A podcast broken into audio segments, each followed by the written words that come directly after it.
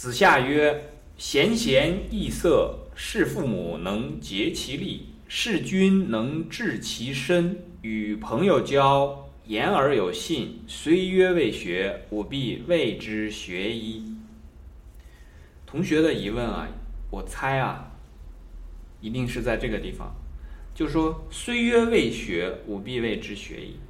为什么说“虽曰未学”，但回头来又讲说“我一定说这就是学了呢”？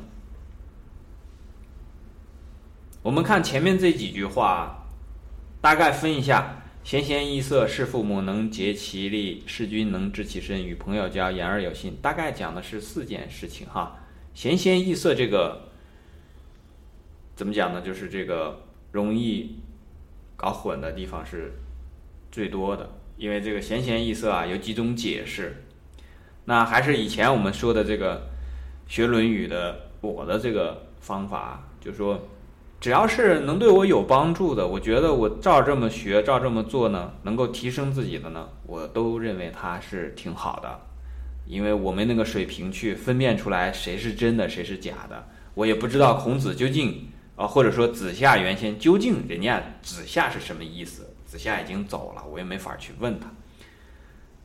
这个地方的闲闲易色呢，是说碰见了这个闲人的时候呢，自己呢就会有一个脸色上的一个更改。那大概的含义就是说，你见到这个。贤人啊，比方说刚才我们讲过这个真人、智人、圣人、贤人，见到了贤人之后呢，哎呀，你就明白这是世间难得之人。如果碰到了这种贤人所做的贤贤德的事情呢，你就要明白这是世间难得之事。那自己呢，就要肃然起敬。这个肃然起敬呢，表示你有向学之心。那我们讲一个反面的例子啊，就比方说碰到了这种很贤德的人或者很贤德的事情呢，一种情况是说看见当没看见，再有一种情况呢，就更过分的就是说看见了这种情况还这个以一种很不恭敬的态度来对待，说一些不该说的话，对吧？这个非礼勿言也言了。非礼勿动也动了，那这个行为啊、语言上这些地方都做的不周到，那这种情况呢是属于说闲闲易色做的不对。那闲闲易色的这个恭敬心是为了表明自己的相学，不是为了仅仅是表现出来相学，而是说自己内心最诚恳的希望能够效仿学习的这种诚意在。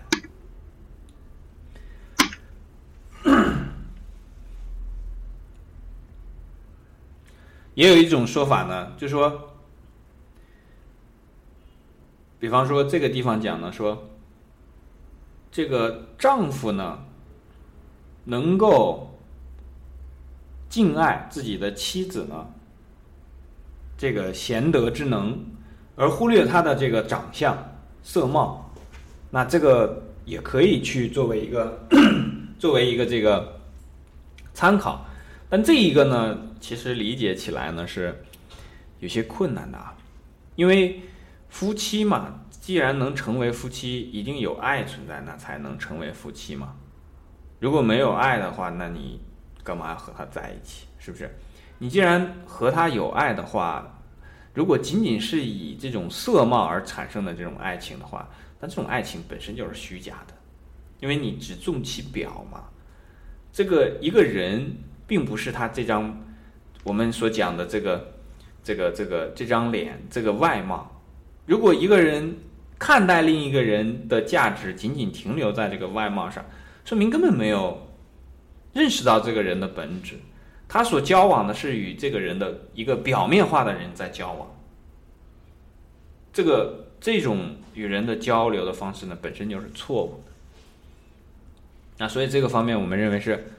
稍微有些不说不通啊，不是说我看他这个长相我就忍了吧，然后我因为他的这个这个贤德啊，他这个人非常善良，那我就忍了他这个长相，其实不是这样的，因为一般的情况下来讲是说，如果很认同一个人的品格品德的话，就会觉得这个人啊好美，是不是？因为你怎么定义美呢？你说眼睛一定要长成什么样，这个眉毛长成什么样，这个才叫美吗？不是的，美是一种感觉，美是一种认同，这种认同呢？很多的时候来自于什么地方？来自于人性本身。人就喜欢善良的人，没有一个人说啊，我就喜欢这个恶人，处处恶，无所不恶。最后他可能讲说，有的时候碰见说啊，这个人这这儿有毛病，那儿也不对，但是他会讲说，这个人啊，你不知道，他很可爱，他很单纯，他的心地很纯净。别看他这个，这个做事是这样的，做事，这个这个说话是这样的，但是他的心地非常的纯洁。那这个心地的纯洁呢，其实就是指的这个贤德的这个品质所在。而我们也会明白，在这个地方，就是说，一个贤德的品质所在呢，其实会外化成表现成一种美的形式出来，甚至这种表现呢会。与所有大众的这种对于人的表面化的这种呃面貌形体的这个美丑的区分啊，可以直接把它掩盖掉，因为你那个时候你会把这个人当成是他的这种优良的品格的，比方说很善良、很孝顺父母等等这些优良的品格的一种外化，你觉得这东西很可贵，非常的可爱，这个是贤贤易色。那我们讲事父母能竭其力，我们还是回到就是联系着最后这个啊，虽曰未学，吾必谓之学矣。因为这个是疑问之所在。君子九思里面的疑思问，疑不可能说是对于事父母能竭其力有什么疑的。如果这句话还有疑的话，那就要那就要从小的时候开始学了。可是又很难回到小的时候哈。那是父母能竭其力，虽曰未学，我必谓之学矣。我们会发现啊，这里面的学呢，普通人的学就认为是一种知识的积累。大部分的认为啊，读书是在积累知识，上学是在积累知识，那去工作是在积累经验和知识，不外乎是一种知识的增加。那这种学呢？其实并不是真的学，除非呢，你的这个学呢是在学到的东西是根本的东西，而不是知识本身。因为知识本身对我们来讲，它是一个媒介，是一个工具，是一个传递性的东西。那天这个同学问这个问题的时候，我我我就想啊，其实这句话非常关键，因为它会导引我们到什么地方呢？到这个。学习的根本上来，你为什么学？你究竟该学什么？我们现在有同学能回答得上来这个问题吗？《论语》开篇就讲“学而学而时习之，不亦说乎？”你为什么学？你学什么？你怎么学？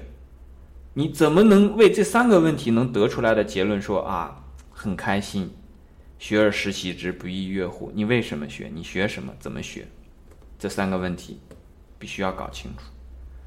那我们看这里，是父母能竭其力，看起来好像这没有什么知识要积累的，也没有什么经验要积累的，对吧？因为我们，比方说现在的，我们就讲通俗的思维啊，一般来讲就说我做一个事情啊，一定要有什么东西的一个本事的增长。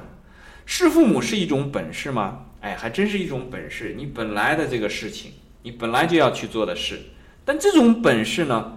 它真的像我们所理解“本事”这个词说的是一种技能吗？你必须要有一种什么样孝顺父母的技能吗？那个人很笨，他这个技能掌握的不多，他就做不到孝顺父母了吗？不是，因为对父母的这个孝顺啊，后面讲了能竭其力，能能不能竭其力，这是一种新的行为。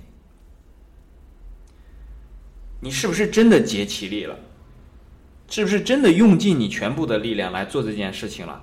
没有任何一个第二个人，除了你之外的第二个人能够得出准确的结论。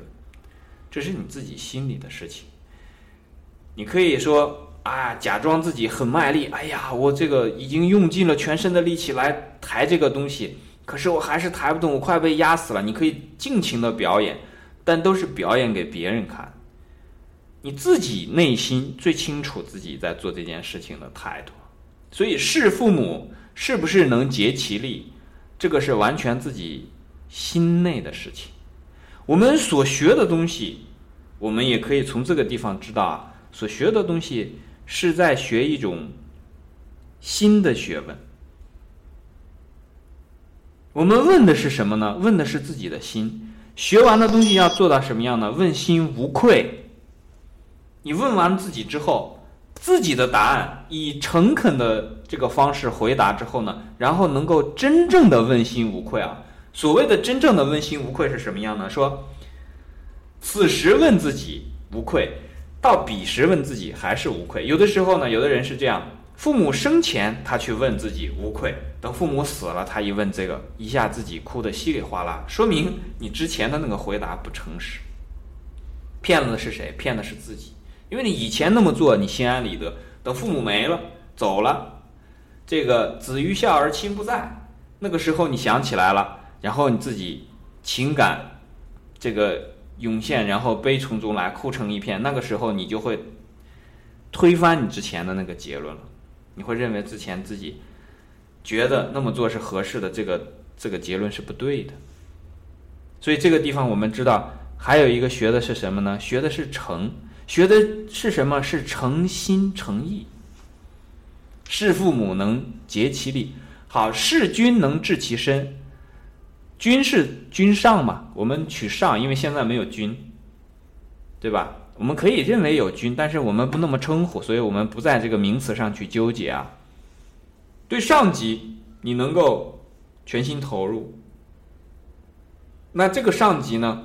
我们之前也讲过，因为我们在做这个事情的时候呢，还会碰到一个疑惑：是父母能竭其力，这很简单，因为。怎么着，你都会明白，他是你的父母，是他们生育了、生育了你、养育了你，这个道理到哪儿都颠扑不破的。但是这个君上是否是你的真正的君上，这不好讲。因为呢，有的情况下，不是说你这个下级做的不好，有的时候会出现这种上级做的不好。我们讲说父父子子。君君臣臣，我们就讲这两句啊，别的不摊开讲。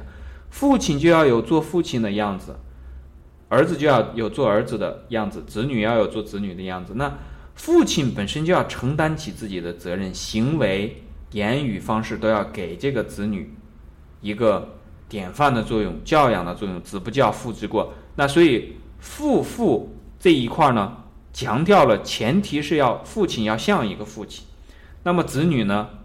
也会像一个子女，但是这个君君臣臣呢，我们可以把它理解成说，上级就要像个上级的样子，下级就要像个下级的样子。有的时候这个下级很难办，是因为什么原因呢？这个上级啊，他该做决策的时候不做决策，他不敢承担责任，他把这个责任丢给下级。那这个时候呢，我们就可以讲说，君呢不君，君不君的结果是什么呢？则臣不臣。所以这个时候呢，要求我们在做事情的时候呢，要有一个明确的判断。这个里面所讲的父父子子、君君臣臣、夫夫妻妻、兄兄弟弟，在这些地方呢，我们首先要明白自己所在的那个角色，他究竟是要怎样来做的。而这个结论要从什么地方得出？要从你的诚心当中得出。这种话不需要给任何人讲。你甚至都不需要讲给自己听，因为你自己和自己的沟通啊，不需要言语，思想一念就可以完成了，很简单。那最后这个我们就非常好理解了，与朋友交言而有信这一块呢，还稍微可以说去验证一下，因为刚才这个，比方说是父母是否是否已经结其力呢？到一定的时候就没法判断了，别人已经没法得出结论，你是不是？孝敬父母，这个真的竭尽全力了。到一定的时候呢，你的这个工作啊，我们讲的都是还不错的人了，挺好的人。他这个已经比较孝敬父母了。最后呢，有一些这个这个这个地方呢是值得这个品评的啊，这个不好判别。那这个这个内容啊，本身他就没有去牵扯那些本来就不孝顺的人，本来就不忠的人，本来就不信的人，这种根本就没有提到，因为那种情况不需要到这个地方来讲，说啊是父母是不是？真的结起人，一看就明白了嘛，根本就没有用力嘛。这种人根本就不在《论语》的讨论范围之内。弑君能不能治其身，是指很多人都很努力。举个例子，我们说这个曾国藩和李李宗棠是吧？李鸿章这两个人，他们都很努力，看起来呢都是这个这个对待上级啊，对待，因为这个上级，我们可以把它当成是。所有的这个人，所有的中国人，我们可以这样来看待，就是这个曾国藩和李鸿章在做的事情里面，是不是对所有的中国人，这个或者说全人类，或者可以讲更大的范围啊，全人类，那他所做的这个事情，是不是是为了人类的这个正义而做的？那是不是他已经治其身？那这个时候呢，他们这种你可以去看一下，这个比较的目的啊，是为了。达到更高的境界，有更好的一个学习参照。对于其他的那些，比方说，在这个这个例子当中，你把一些这个卖国贼拿过来来比较，大家都知道他是卖国贼。然后你说这个啊，去去去去，在《论语》所讲的这些句子里面来看，那毫无意义嘛？那根本风马牛不相及的事情。与朋友交，言而有信，这个。前提之内呢，其实都是指很多已经有信的人。我们现在的社会里面的很多人，很多的问题都来自于无信，对很多事情都不相信。那当然也有受这个媒体毒害的原因啊，也有我们自己不够智慧的地方，你不无法判别嘛，所以人云亦云，你就这个招了别人的道，受了别人的骗。别人说这个东西是这样的啊，那你就会认为啊。可能也是这样的吧，虽然说的是可能，但其实心里你也没有什么别的答案，你也没有思考过，你也没有仔细的分析过，最后只能由这个可能就变成了你的一定了。啊，比方说我们经常看到这个群里面啊，有的人会推送一些这样那样的信息，其实这种情况呢，就是表示他无法判断，这个也要。予以理解，予以理解的这个方式呢，就是请他去到这个该发的地方，因为你发给这个知道这件事情的人，他知道你这是在犯傻，你发给这些人来看，他只会他达不到你想要的那个目的，所以你应该去把这个东西啊发到那个能达到你那个目的的那些人那里去。所以这个是与朋友交，言而有信。这个言而有信，其实还是诚心。所以贤贤易色，事父母能竭其力，事君能治其身。与朋友交，言而有信。所有所有龙而统之所讲的，虽曰未学，好像没有学到什么知识，没有什么经验，没有什么技能的增长，因为这些事情都不不涉及到你能多赚多少钱，能这个当多大官等等这些，但是都叫做学了。学的是什么？诚心诚意。好，这个问题我们就回答到这里。